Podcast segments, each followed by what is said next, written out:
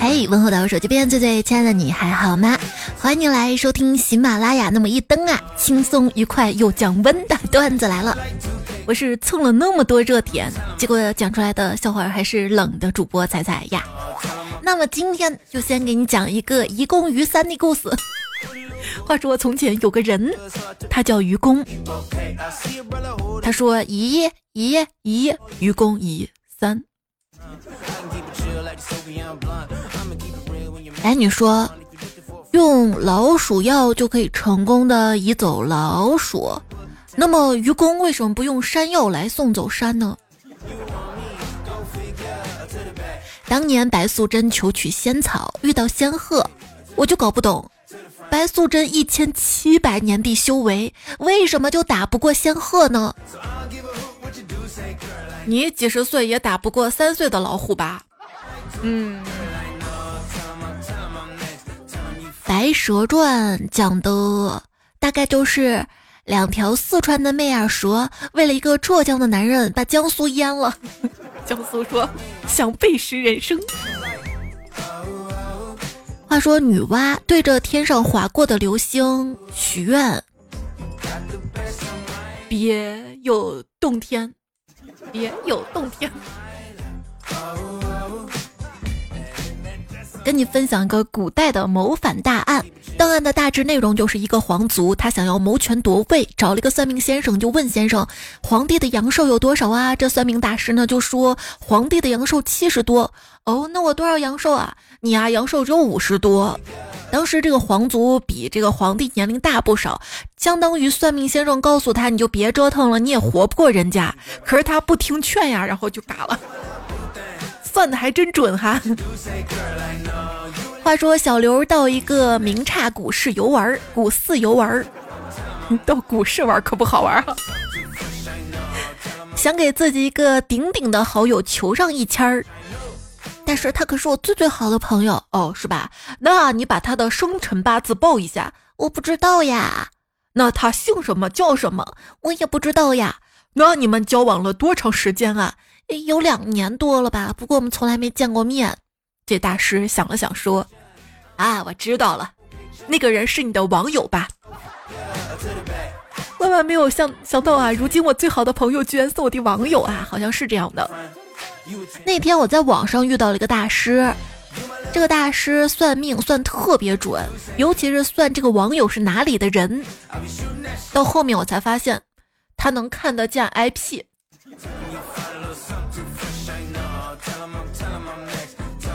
你是哪里的嘞？你去哪里了嘞？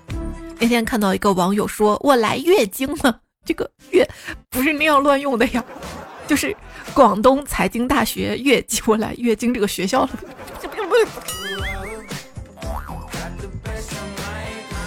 周末，小花去清华大学找男朋友，清华大学的门卫拦住了她，说：“同学，请出示校园卡。”小花默默地掏出了他北大校园卡，门卫就问他：“哦，你是北京大学的，那你来清华干啥呀？”“我来找男朋友。”然后呢，保安大哥默默来了一句：“现找吗？”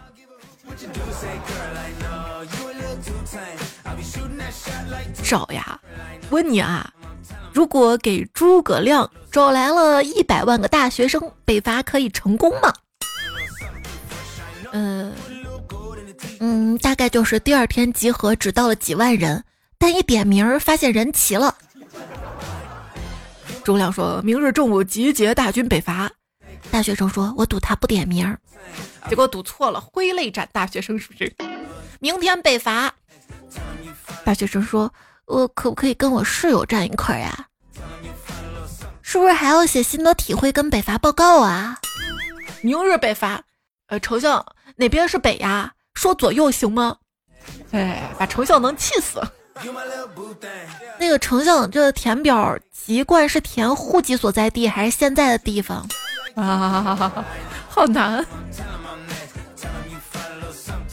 但是让大学生去北伐，成功率还是有的。为啥？因为当代大学生主打一个脆弱但难杀，难杀。对，包括但不限于。上厕所导致骨折，换裤子导致抽筋儿，海底捞低血糖，没吃到猪脚饭气晕，转身买腰闪了，打哈欠脱臼，和狗抢吃的打了四千亿，被恐怖游戏吓到高血压，坐板凳把黄体坐破了，拉屎拉到黄体破裂。被吓晕抽搐，玩游戏气进医院，和新生抢饭抢进医院，吃了个鸡锁骨卡到嗓子眼了，导致两个医生打起来。吃火锅屁股疼去医院给人车座爆胎了。学个科目三气到喝中药，割衣服标签没找到剪刀，然后拿刀片儿把季节给切断了。和室友聊天儿太搞笑了，肺笑炸了。朋友恋爱脑跟他吵架，凌晨气的呼吸碱中毒。还有吃大盘鸡，肠胃翻江倒海，胸里的肿瘤七厘米，骑动感单车骑的横纹肌溶解，军训进 ICU，这些 都是网上给查到的。然后就有了一个词儿叫“脆皮大学生”，你也不能说人家这样。我看着看着，其实挺心疼的。看着好笑，但背后都是他们透支的青春。怎么能让一个连着三年熬夜刷题的孩子有强健的身体呢？现在受伤那些大学生，都有一多半都是疫情期间高考的，当时他们的压力得多大呀？所以我觉得校园里面体测不如体检。嗯，女生最无声的炫富是什么？拉翔又快又多又干净。不痛经，气血足，发量王者，狂吃不胖，免疫力强，太羡慕了。说大学生理解的生活费就是吃饭钱，其他一系列都是爸妈报销。我跟你说，我孩子就连上个月英语六级报名三十元还问我要，然后底下评论就是都一样的啊。我儿子没课时候出去逛寺庙拜佛六块六都找我报。我家连洗发精、卫生巾都要我买了寄过去。回家坐高铁，连十元打出租费都要算上。和同学旅游更不要说了，两千反正就是吃饭的，就是吃饭的，别的都得我出。那在资金链断裂的时候，你知道大学生可以用三十块钱整整撑两天，你说这三十重不重要啊？然后就和我分享了啊，我爸妈一次性给了我四年的生活费。呃，这要是我。新闻标题又变成了“孩子一次性花光了爸妈给的四年生活费”。还有网友发图文说：“家人们谁懂啊？我都二十二岁了，在天津工作，老妈给邮寄过来的衣服，在鞋里面塞了些钱，很感动不？”底下网友回复就是：“那问一下你老爸，他是不是找不到钱了？”真的在鞋里塞钱，很有可能是老爸的私房钱哈。老爸以为塞到你鞋里就安全了，万万没想到啊！你不说，看老爸要不要你把钱打过去。还有大学生发图文说，第一次来图书馆打算考研，平板买了，螺旋笔记本买了，没买奶茶，接了杯白开水，接下来该干啥？底下网友回复说，接下来买奶茶呀，不是没买吗？接下来拍照发朋友圈，让那些躺在宿舍的焦虑一下。哎呀，你们这花里胡哨的，我就问平板出不出？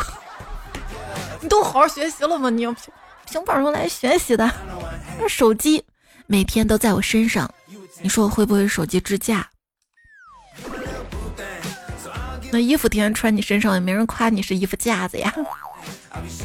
为什么要浪费大好的青春，独自在家玩手机呢？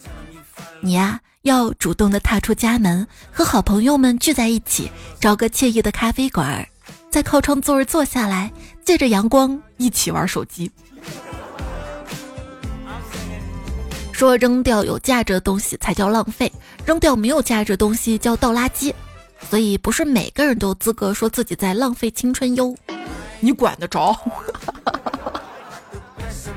哟，你指手画脚了？你说为什么韩国女高就可以被爱豆突袭，我高中只会被班主任从教室后门突袭？苍天呐，不公啊！还有呢，我半夜偷点外卖被我爸妈突袭。别人的青春当网红月入几十万，我的青春拿了空间头像忘记扣一被拉进讨论组骂了七天七夜。你是怎么做到读书爱情俩都误的？那你怎么知道我不是耽误的误，是开悟的悟呢？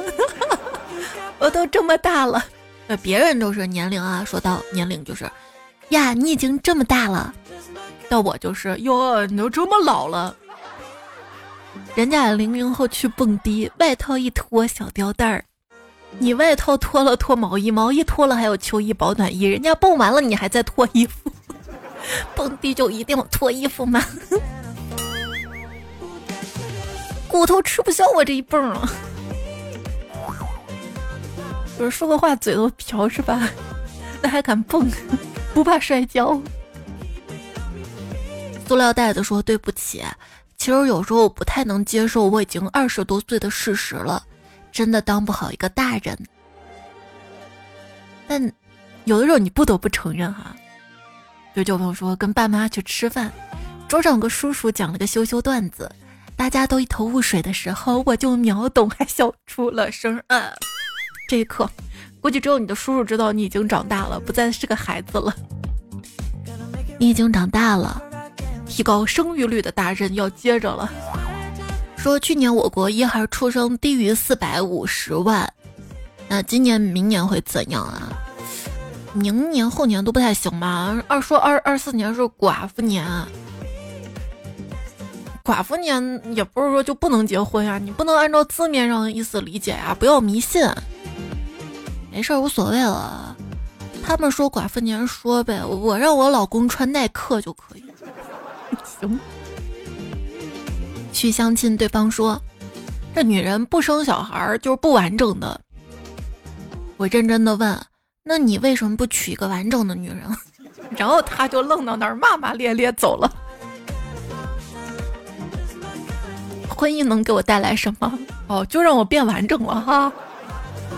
说父母催婚太荒谬了。我妈给我姐介绍个男的，身高一六六，我姐不喜欢，说这个身高嘛啊不太想见。我妈自知理亏，但还是想让我姐去相亲，于是沉默了一会儿，说出了一句足以震撼我八辈子祖宗的话：人家只是显了一六六，万一本人更高呢？嗯啊，会吗？然后我爸今日紧接着发表了重要讲话，人家虽然一六六，但是脖子长啊。然后父母就会猛烈发出攻势，包括不限于，先去见见，见了就喜欢了。你看都不看，都不给人家机会。哦，你去真的去看了，确实不喜欢，他又会说，那不相处怎么知道呢？这感情嘛是可以培养出来的。那身高相貌能当饭吃不？对呀，说到吃饭，那得先吃饭吃饱饭，让自己工作好，是不是？你看看，最近比亚迪被曝二十四小时收十二份简历，就业压力好大呀。关于这个就业压力找工作的事儿，下次我们好好说一下哈。没有齿轮的朋友不要担心，命运的齿轮开始旋转，一般都说走上坡路，如果走下坡路没齿也行的。我。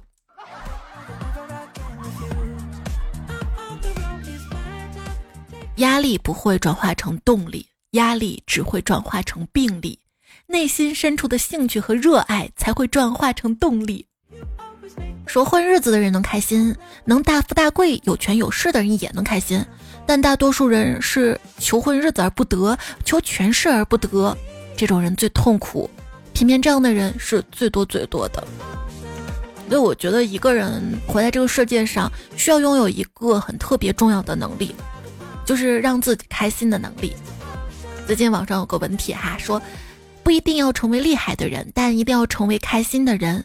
如果所有人都去考公考编，都去当医生做警察，那谁来开旋转木马呢？然后网友就补充哈，那谁来喝好喝的？不是，你别别别光想着喝，那谁来做好喝的瑞呢？谁来送 KFC 给馋鬼们呢？所有人都去考大学，那好吃的小面包谁来烤呢？如果大家都考公考编的话，那谁来打大甜筒呢？谁来帮倒霉蛋儿恢复健康呢？谁来给你们修电梯呢？谁来确保你们快递春节不打烊呢？谁来给你们盖房子呢？谁来给你们打骚扰电话推销呢？谁来给你们讲冷笑话呢？你什么职业呢？欢迎在留言区补充哈。关于国考，有人说，好不容易筛选到一个在北京的岗位，什么都符合，一看备注里要求有残疾证。底下回复说，那你对自己狠一点，现在着手准备来得及，划不来啊。还记得小时候梦想吗？朋友说昨天在烧烤摊儿看到个漂亮的小女孩在说：“妈妈，长大了我也要当一个烤肠家。”哎，我要是老板，恨不得现场把店儿送给她，太可爱了。啊，说到烤肠啊，这天冷了不想起床，相当烤肠机里的烤肠。最近天气冷而且干燥哈，尤其唇部、手部。在我喜马拉雅主页的主播店铺呢，有七夕，没错，就是我们之前也讲过哈，做中国香、中国传统香味香水这家哈，七夕他们有了新产品，我觉得新产品更实用，有润唇精华，还有七种香味的烟酰胺香氛护手霜。比起香水，日常我更喜欢这些产品，因为它淡淡的香味儿，还有一些滋润的功效嘛哈。所以推荐给大家，适合自己用，也适合送给妈妈、老婆、女朋友，给她一些关爱。用过之后，你要知道，啊，香香的，整个世界围绕着，心情也变美好了。我觉得在秋天这个季节，特别需要加一些额外的好心情 buff 的补充，比如说段子来了，不要加戏啊。就是说秋天真的令人难过，只是一个人坐在长椅上吹了一阵风，就开始莫名其妙的怀念起过去了。我我。我不行，我吹一阵风，我就只想裹好外套，赶紧溜了溜了回家了。还有朋友说找到生活的奥秘了，天气一好就想往公园跑。我觉得这个也算是个 NPC 的证据吧，就想在公园待着，这是你的 NPC 的这个位置。我呢，我只想在床上躺着，这是我的 NPC 的位置。那你这个 NPC 好废呀！关于我是 NPC 的证据。喜欢一成不变、有规律的生活，各方面都普通到不能再普通，也不主动交朋友，但有人跟我互动，我就会很兴奋。对对对对对，快留言区跟我互动啊，可开心了。还有朋友说了一些关于我是 NPC 的一些证据，比如说经常发呆呀，只在别人先发起对话之后开口，刷我的好感可以获得礼物，还有建模潦草，这个真的是。就是我长得丑吗？没关系哈，逢年过节呢可能会有新皮肤，相关支线任务可有可无，不影响主线剧情发展。还有就是生命值很低，嗯，感觉爸妈也像 NPC，只要一靠近就有任务，你有新的任务，还都是奖励特别低，基本上没啥奖励那种任务，任务不好还要受惩罚。从小爸妈就说我是挑食怪。昨天发了人生第一笔工资，我就请他们吃饭。我点了一些平时他们比较少买的菜，比如凉拌苦瓜跟牛肉炒香菜。爸妈说：“怎么会点这个菜呀？我们不爱吃啊！”我说：“你们不要挑食，这些菜有营养，对身体好。”哈哈哈，这句话我等了二十年，那说明父母关系还是比较融洽的。你还敢说他们？小朋友说：“我真的好矛盾。”一边想逃离父母，一边又想挣很多的钱，把最好的给他们；一边觉得他们说话好过分，不考虑我的任何感受；一边又觉得他们好辛苦。每一次我都在讨厌、反感和心疼之间徘徊。你有没有发现，就是我们的家庭在某种意义上其实是种规则怪谈？一，家人都很友好，但不能拒绝他们的任何要求。二。饭菜是绝对安全的，任何事情都可以通过吃饭暂停。三，手机是邪祟的源头，接触时间过长会造成污染。四，当发生争执的时候，不要试图说服你的家人去吃饭。五，你应该有出息，但你不能离开家太远。无论家人做出什么行为，他们都是爱你的。六，千万不要试图逃离，因为。你总会回来的。家可以常回，但不能久待。依然收听到节目呢是段子来了，喜马拉雅 APP 上更新。喜欢我的小伙伴记得关注一下主播哈，喜马拉雅 ID 是彩彩，才是采蘑菇的采，微信公众号也彩彩哈。这期讲到了些爸妈的段子啊、吐槽什么的，就包括说我爸妈那辈儿人啊，对好学生的执念太深了，有没有人懂啊？我都二十六了，在家的时候有人喊我出去玩儿，我妈问我跟谁去，我还要编一个在他印象里是好学生的人。学习不好的人喊我去图书馆，我妈都不让；学习好的人喊我去抢银行，我妈二话不说就给我开门了。对，出门还要交代一句：“好好跟人家学学怎么抢的，是吗？”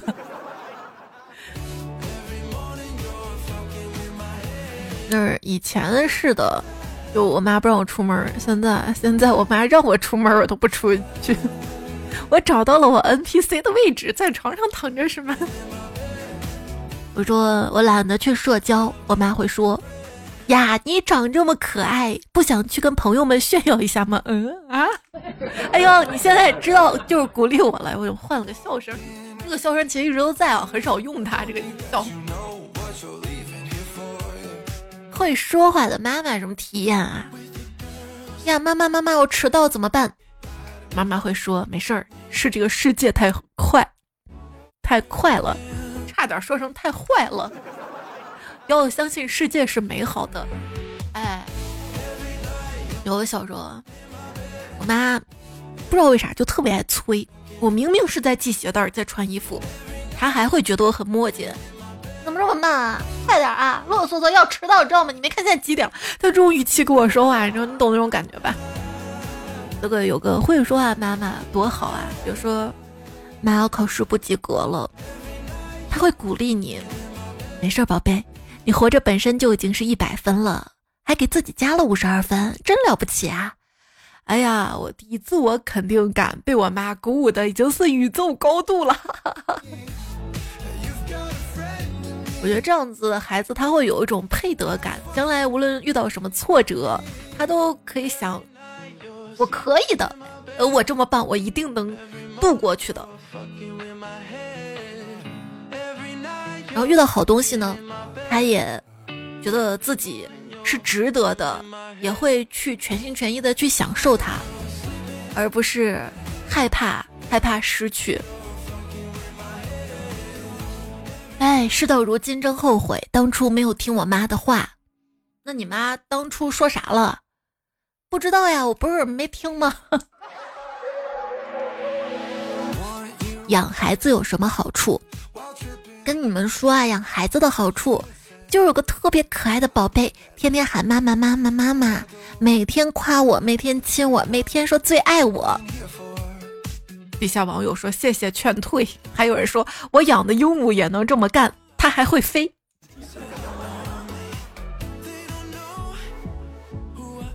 哎，我妈总说我笨鸟还不会先飞。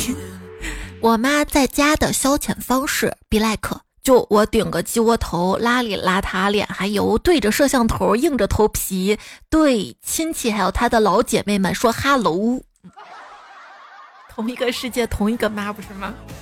亲戚催婚的时候好像说漏了嘴，催着催着来了一句：“你不能只自己快活啊！”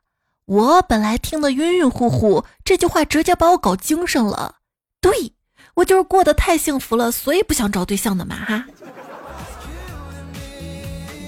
是的，反倒是，就说我吧，感觉小时候有点缺爱哈，长大反而就想迫不及待的找个家，成个家，有个归宿。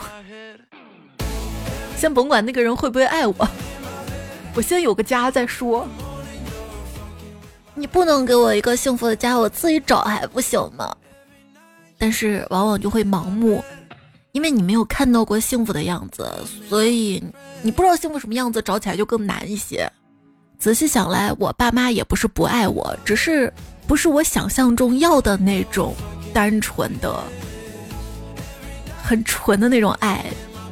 怎么说呢？比如说我生病了很难受，我说妈，我我不舒服，他就会说谁让你怎么怎么怎么怎么样，先把你骂一顿，你都已经很难受了啊。但是他转头会去药店给你把药买回来。从小到大有无数次想要爸爸妈妈给我一个特别完整的拥抱，就好好抱抱我。但是我发现我每次靠近的时候，妈，你你烦不烦啊？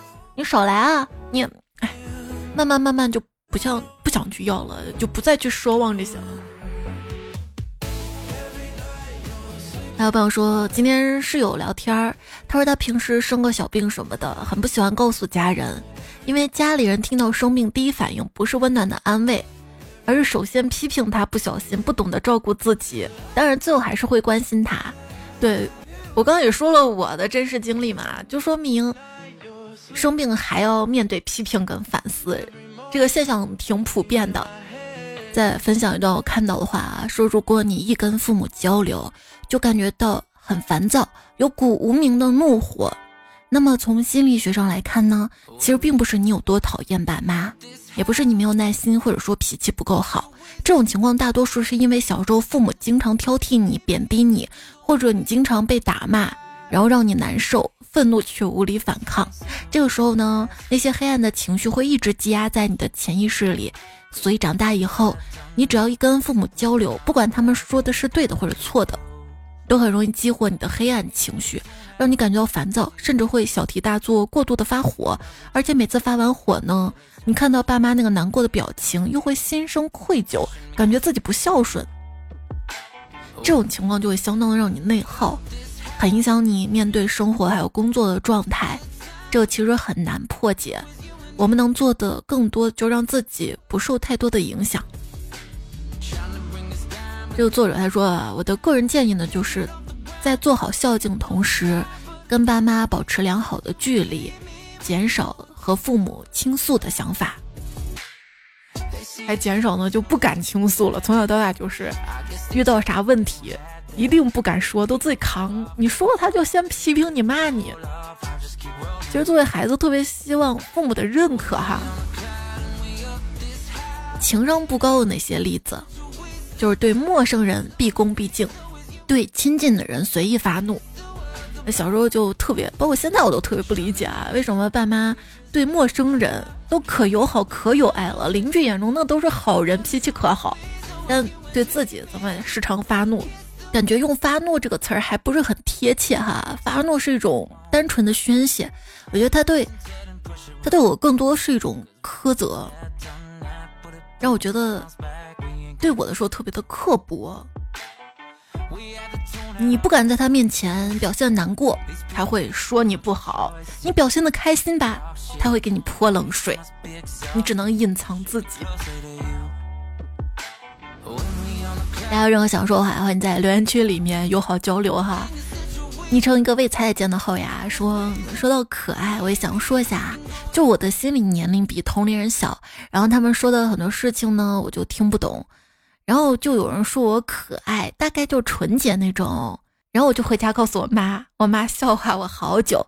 然后每次我做了啥纯洁的事儿，都冷不丁来一句：哟，宝贝，你真可爱，我就无语死了。汉家人们谁懂啊？” 这种很好、很被羡慕的状态啊，大概就是被保护的很好的人才能一直做小孩子吧。我们只能被迫着长大呀，被迫着坚强，有啥事儿自己扛，早早的被催熟。我心向明月说，有一期节目说做家长最爽的时刻，一看就没结婚、没有孩子的人写的。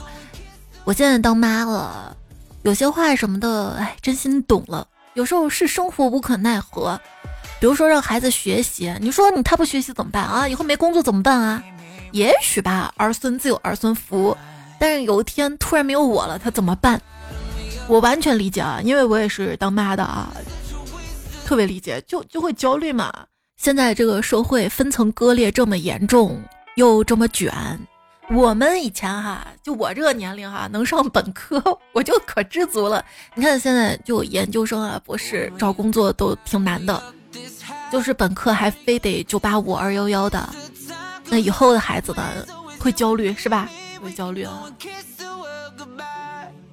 作为妈妈，我特别希望我的孩子珍惜现在美好的时光，这么好的机会，在一个和平的环境下，这么好的教育条件哈，你就好好学习，将来成为一个栋梁之才，报效祖国，甚至是能够为全人类、全世界的和平发展做出贡献啊！做一个有用的人。理想很丰满，现实呢，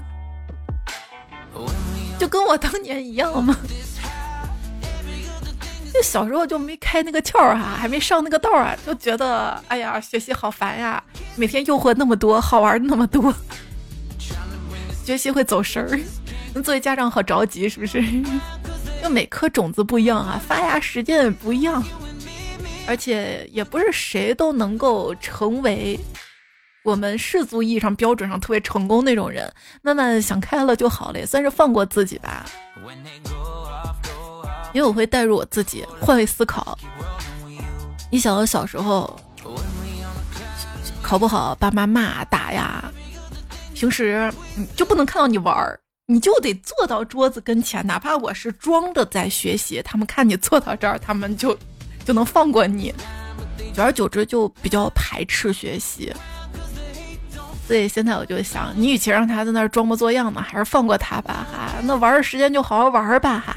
也算是放过童年的自己吧，就觉得我的孩子，我的宝贝，你只要能平安健康的长大就好了，做一个善良快乐的普通人，无病无灾的。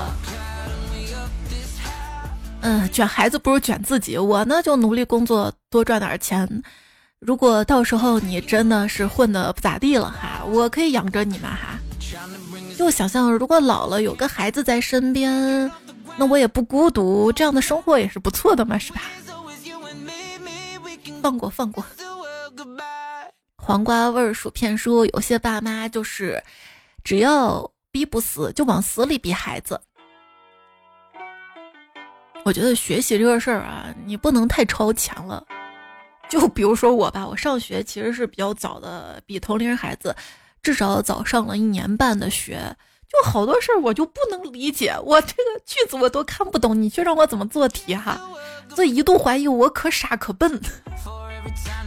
但是家长会说你其实挺聪明的，你就是不用功。我都找不到我用功那个方法。那讲函数的时候还，当时我妈还给我找了个家教，他咋给我讲？我就是背过那个公式，死背的。看到那个题我还是不会带。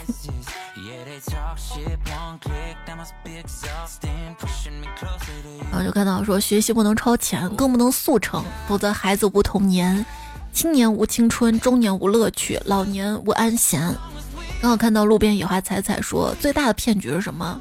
等你上了小学，等你上了初中，等你上了高中，等你上大学毕业退休，下辈子你就轻松了啊！毁灭了，我累了。啊，是的，是的。总是说等到以后怎么怎么样，却忘了享受当下。童年占人生的五分之一、十分之一，也占相当一大部分的时间。为什么不能该快乐的时候也快乐？当然，学习也要学。那你有没有发现，有时候选择比努力更重要？就是高考季那段时间嘛，哈，张雪峰老师比较火。教大家填志愿啥的哈，还有一些说张雪峰的核心装备是志愿填报书，吉田哥的核心装备专升本证书，鲍叔的核心装备资产证明书。说雪峰吃操作，吉田吃意识，鲍叔吃经济。雪峰选专业，吉田选学校，鲍叔选国家。燃爆夜说选择啊，我希望下辈子开局是个富二代，家长忙管不了我，我自己住双层大别墅，每月十万零花钱，哈哈哈！醒醒醒醒哈！老朋友说，我发现个秘密啊，经济条件达到的情况下，如果有个特别想买的东西，但又舍不得买的话，这个钱最终会在各种渠道散出去，而且到时候也没有买到这个东西。不如直接买。来分享些真相哈，消费主义的尽头是断舍离，医美的尽头是相由心生，抑郁的尽头是爱自己，情绪的尽头是沉默，婚姻的尽头是义气，交友的尽头是相识一场，社交的尽头是允许自己做自己，允许别人做别人。人生的尽头是一个人面对孤独跟死亡。尽头啊，石块说。我的宝贝说：“妈妈，我觉得每个人的人生尽头都是个标点符号。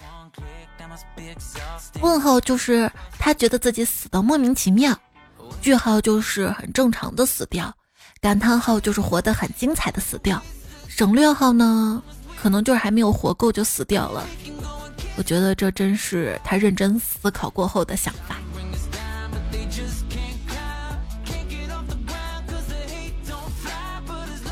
那我经常用的那个波浪的一个分隔号是什么？字典里经常用来省略啊，简略的活着吧。就上一次做父母主题的节目当中有个互动哈，就是你小时候有什么秘密是爸妈不知道的？当时没有来得及播互动，我们来看一下。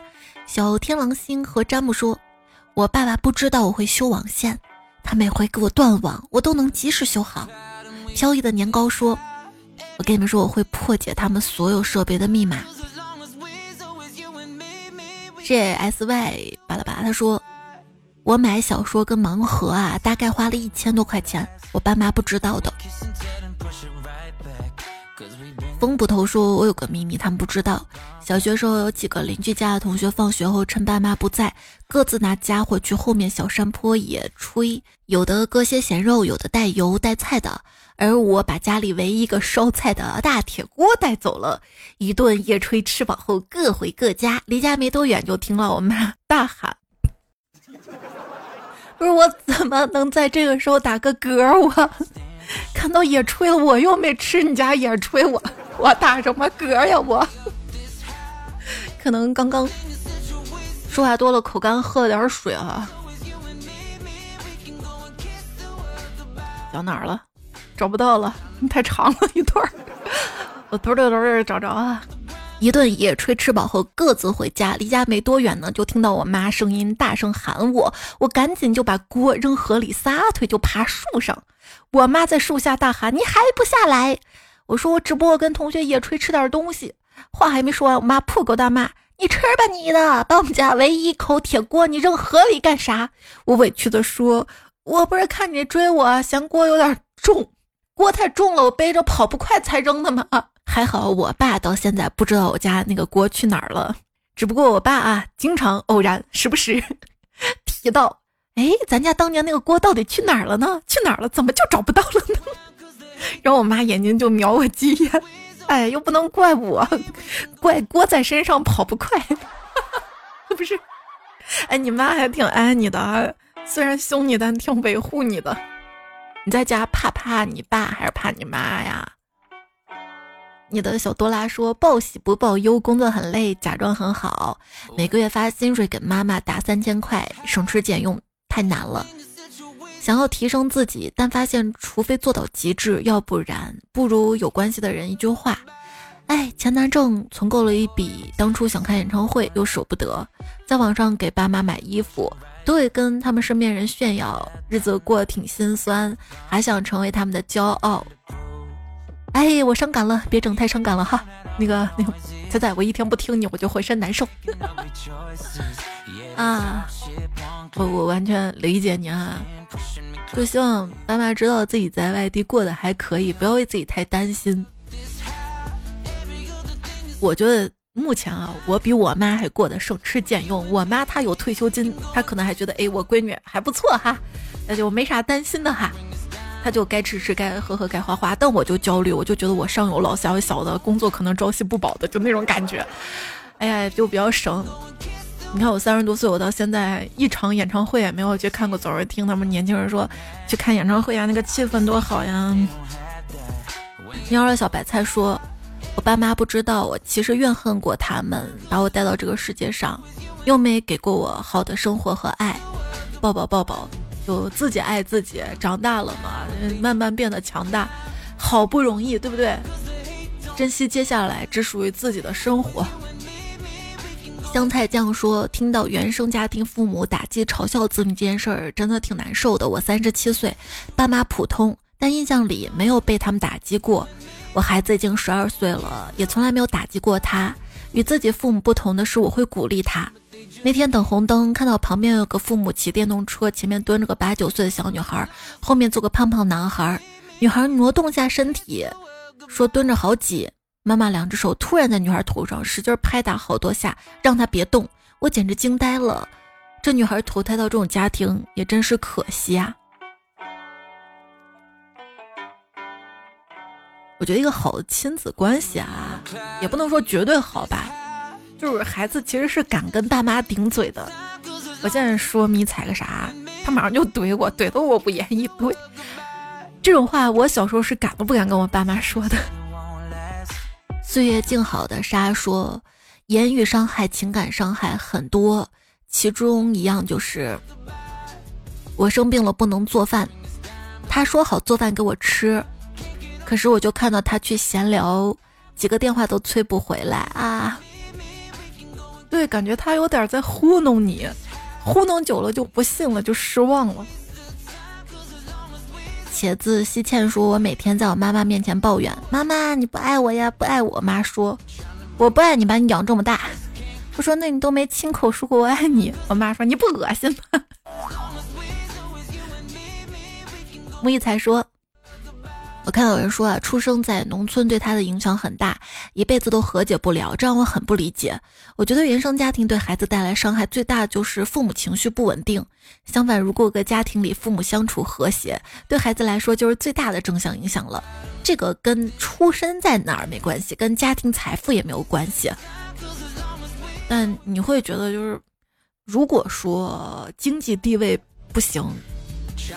被压迫，时间久了情绪就崩溃。这情绪崩溃就有个发泄口，然后不知道发泄哪儿，就发泄最无小、最不小、最最弱小、最无辜的人身上，一代一代、一代一代下来。是才小迷妹啊说，我小时候家里孩子多，而且重男轻女，家里四个孩子，他们就记不住我的生日。所以每当看见有人过生日，又羡慕又难受。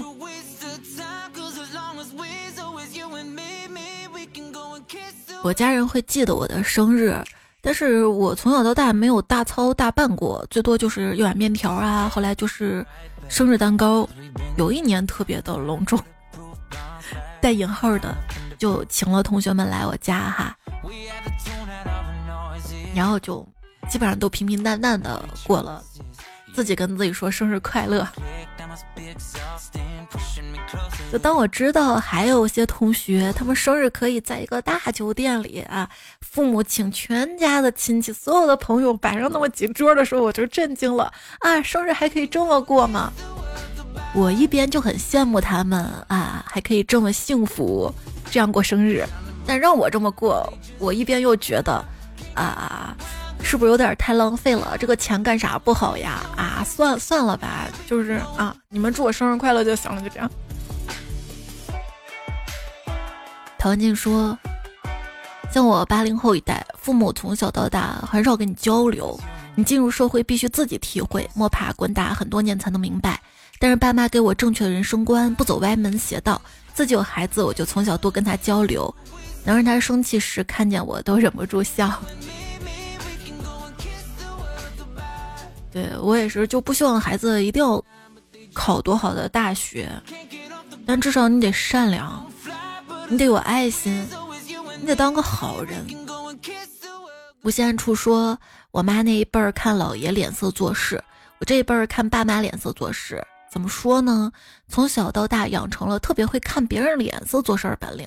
别人不开心了，总在自己身上找原因，整天笑嘻嘻，让人觉得我特假。假着假着，也就习惯戴着面具生活。侥幸遇到同频率的人，会卸下伪装，分享喜怒哀乐。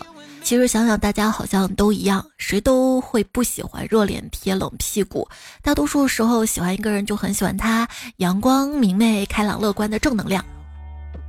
他说：“彩呀，如果你认识现实中的我，一定会喜欢我的，真的。”明人不说暗话，我也会喜欢你的。我现在没见你，我都忍不住想笑哈。一起阳光积极正能量。在亲家说，我不知道自己是不是用一生在治愈童年。我只记得生命中第一次喊妈妈是我二十五岁那年。面疙瘩鸡蛋汤说，从小被我妈打，后面婚后下决心不打自己小孩儿，但是有了孩子被气急的时候也会打，哎呀，打完就特别后悔，赶紧改掉哈，用别的方法解决，这对孩子的伤害你还不懂吗？曾墨层层说，我们也在不断的学习。如何肯定小朋友努力？如何学会鼓励小朋友，而不是打击、讽刺、打击别人这种习惯，好像天生就可以获得。而肯定别人是需要学习的，珍惜还有假期的日子，珍惜还有爸妈唠叨的日子。朝阳说：若不能感同身受，那就报以温柔。苏晨毅说：谁能想到我的小猫需要听着才声音哄睡呢？读书郎 QQ 说：或紧跟时事，或充满正能量。或戏谑，或引人发笑。总之，心情好听了更好，心情不好也能变好。呦呦呦！谢谢你这期为我代言。六六八九说：“我来报个到，我在喜马拉雅得到的月票都投给你啦，谢谢你的支持，肯定留言。那节目最后别忘了多点赞，不要看，多留言不要钱，多多月票，开心来到。”也谢谢增步层层乐队吹小号木点三撇一有病句志朝阳海豚追人见彩燃爆夜单身狗为奴大西有扁灯火这边疯人院长投的段子。那这期节目就告一段落啦，早点休息，晚安喽。只有站得高啊，才能尿得远呀。